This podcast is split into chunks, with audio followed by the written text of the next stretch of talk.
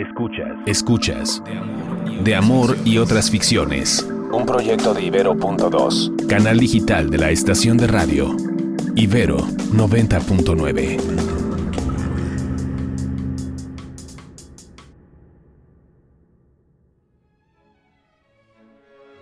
Hola, ¿qué tal? Me llamo Noemí. Yo soy Paola y hoy vamos a hablar sobre qué es el amor romántico.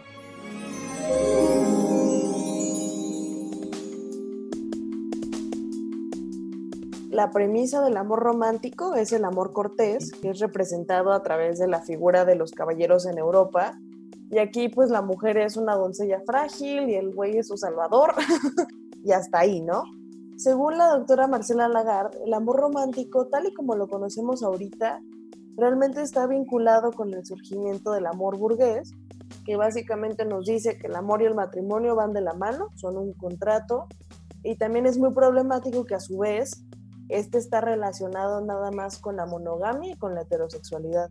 Con el surgimiento de la época victoriana, nos damos cuenta que también los sentimientos, el afecto, las demostraciones físicas y, públicas, sobre todo de, de, cariño, están muy mal vistas. Realmente son cuestiones que solamente son para la intimidad, para procrear y hasta ahí, ¿no?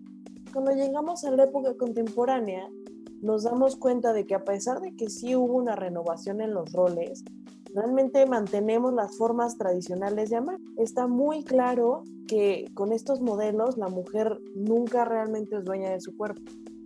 En esta triste historia que me cuentas, Paula, una constante es la condición de tutelaje que ocupamos las mujeres, casi atrapadas en una minoría de edad permanente. Yo veo aquí una demanda doble. Por un lado, dependencia económica de la figura masculina. Primero dependemos del padre, pero luego del esposo, sino del hermano, de ver ahí cuál hay. Y por otro, hay una dependencia psicoemocional, pues según el estado de la relación con el otro, son acomodadas las emociones, los pensamientos y las aspiraciones de una. Claro, y es que hasta parece que nuestras únicas dos tareas en esta vida son eh, cuidar y procrear, porque cuando somos niñas nos enseñan a poner la mesa, a limpiar, a cuidar de nuestros hermanos más chicos, porque es, según esto, y por favor, comillas muy grandes, es nuestro destino. Sí, de terror. De esta manera el amor romántico nos presiona a las mujeres para encargarnos del cuidado de la pareja y los seres procreados desde chiquititas. Este mismo amor romántico coloca también a los hombres en un papel de proveedores, de estar constantemente vaciados en los asuntos públicos. Digo, ya sabemos por qué fracasan nuestras formas políticas ahora.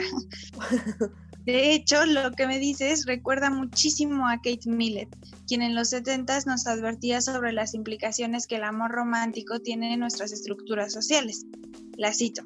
El amor ha sido el opio de las mujeres. Mientras nosotras amábamos, ellos gobernaban. Con ese señalamiento desde su marxismo y feminismo radical, advirtió que el mundo se divide en dos esferas que conllevan asumir roles muy distintos. Y ya adentrándonos de lleno en los mitos del amor romántico, hay un rol muy importante, creo que el más importante de mencionar, que es el del Salvador, se refiere a este hombre con características heroicas, por supuesto, cuya única misión es salvar a la doncella, ¿no? Como si ella no pudiera hacerlo por sí sola. Y creo que la mejor forma de ejemplificarlo es con la película Las 10 cosas que odio de ti, con el personaje de Joey Donner, que es como el clásico estereotipo de un güey popular y con dinero y además mamón.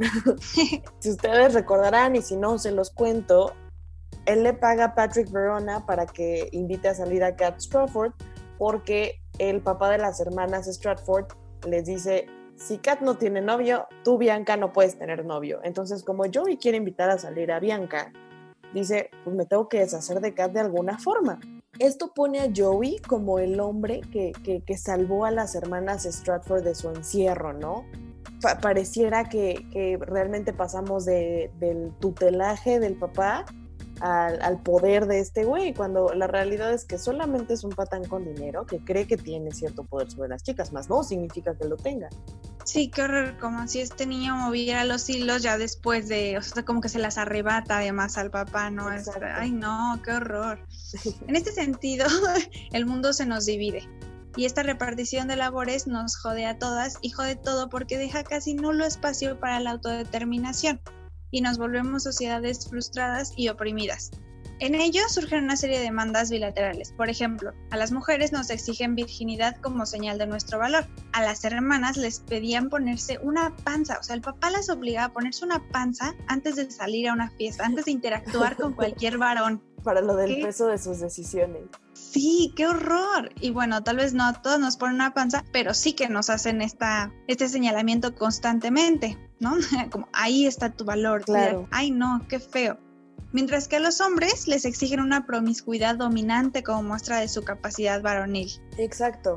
Y ahora otro rol muy importante es el de la bestia domada, que en esta película ahí cae un poco Patrick, que es algo así como este rebelde sin causa, que invita, como ya dijimos, a salir a Kat porque pues Joel está pagando para hacerlo, ¿no? Entonces Patrick se ve obligado a cambiar y adaptarse a los gustos de Kat, que además Kat, por ejemplo, lleva un estilo de vida muy sano, ¿no? y justo voy a mencionar el cigarro porque es como un tema recurrente en la película.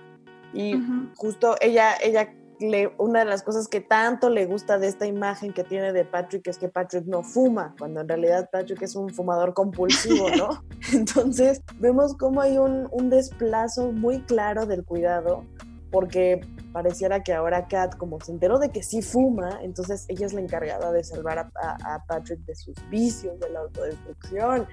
Cuando pues realmente ella se tiene que estar preocupando de si ella fuma o no, no, no, no tiene que estar pensando en el güey, digo, por poner un ejemplo como muy, muy básico.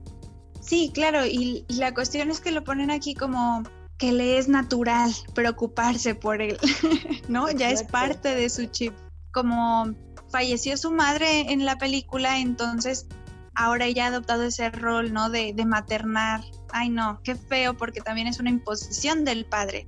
Ambos mitos que señala se fundamentan en el rescate pintado como muestra de compasión o ternura. Ojo, porque aquí lo, lo pintan así, ¿no? Es una manera en la que ella se preocupa, en la que ejerce su cuidado, pero en realidad supone relaciones de poder jerárquicas en donde se asume la incapacidad o incompletud del otro sujeto. Así la relación subordinada subsiste mientras se subleve el dolor, porque es lo que hace Kat. A Kat le pesa hacer eso, no tendría por qué hacerlo. Hay una apología del martirio. Está desplazando el autocuidado por el sacrificio y abrazando la inestabilidad emocional. También está este mito de la media naranja, que creo que de todos es uno que me retumban las orejas cuando lo escucho. Y, y, es que se me hace muy problemático que exista esta creencia de que solo hay una persona para mí, ¿no? Y que una vez que llega, ya, hasta ahí tocaste, no, no, no existe nada más. Y a mí lo que se me hace lo peor de todo esto es que seguimos replicando en todos lados estos mitos. Te pones a pensar y realmente no hemos avanzado mucho desde el amor cortés y vaya que eso pues, en un ratito, ¿no? Exacto, así nos hemos hecho sujetos cada generación. Nuevos referentes, nuevas películas, pero los mismos mitos, en esencia las mismas enseñanzas. Y podríamos preguntarnos cómo vienen, de dónde emana tanta estupidez y tanto daño para nosotras y también para ellos. Me atrevo aquí a hacer un guiño a Foucault y decir que no nos viene dado verticalmente. Es decir, no es una sola agencia que ya hayamos identificado, que nos implanta el chip y ya le debemos allá todos nuestros males. No, sino que somos agentes activos que incorporamos cada lazo del amor romántico y no dejamos de reproducirlo. Ojalá fuera un chip, porque por lo menos los chips se pueden cambiar, ¿no? sí. Y además, como tú misma dices, estamos tan inmersos en los medios de comunicación, tecnología y demás, que como estamos recibiendo esta información constante, además de todos lados, a ver, nos fue estúpidamente fácil encontrar un ejemplo de cómo hablar de estos temas. Nos fue muy fácil encontrar una película para hablar sobre el amor romántico. Están ahí, todos estos esquemas ya están ahí, nada más es cuestión de pensar tantito y decir, ah, es, es lo que he visto toda mi vida. Sí, exacto. Y así como hay muchos referentes de la cultura en música, película, etcétera, también hay otras macroinstituciones que participan en la formación de estos mitos. Por ejemplo, acá dos que repudiamos, ¿no?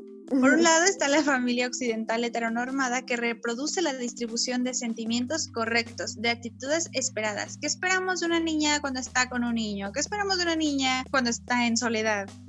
Y empieza a asignar estos roles masculinos y femeninos que están a la espera de una alteridad complementaria. también de tareas asignadas que implican escindir desde muy pequeños y pequeñas la reproducción y producción.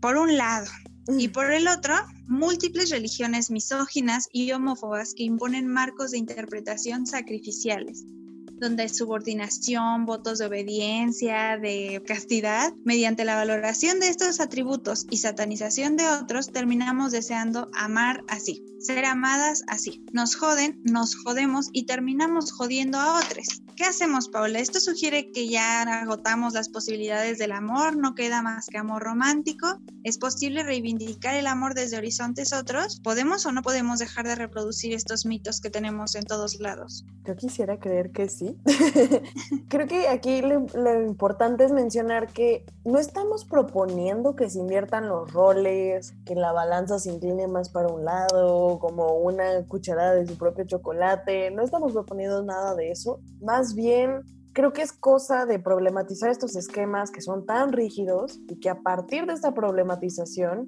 entonces empezamos a construir nuevos. Por ello es importante la creación de espacios de reflexión y análisis en conjunto. Además de este podcast, podrían echarse un clavado en el Observatorio de Género y Juventud. Hasta aquí yo por hoy, Paula. Me despido invitando a todos a reflexionar y revisar nuestras formas de amar. De Amor y otras ficciones es un podcast de Ibero.2, canal digital de la estación de radio Ibero 90.9. Yo soy Paola Rodríguez y en las redes me encuentran como Paferofe98. Agradezco a Jorge Ceja Morán en la producción y a Uriel Rodríguez en la realización.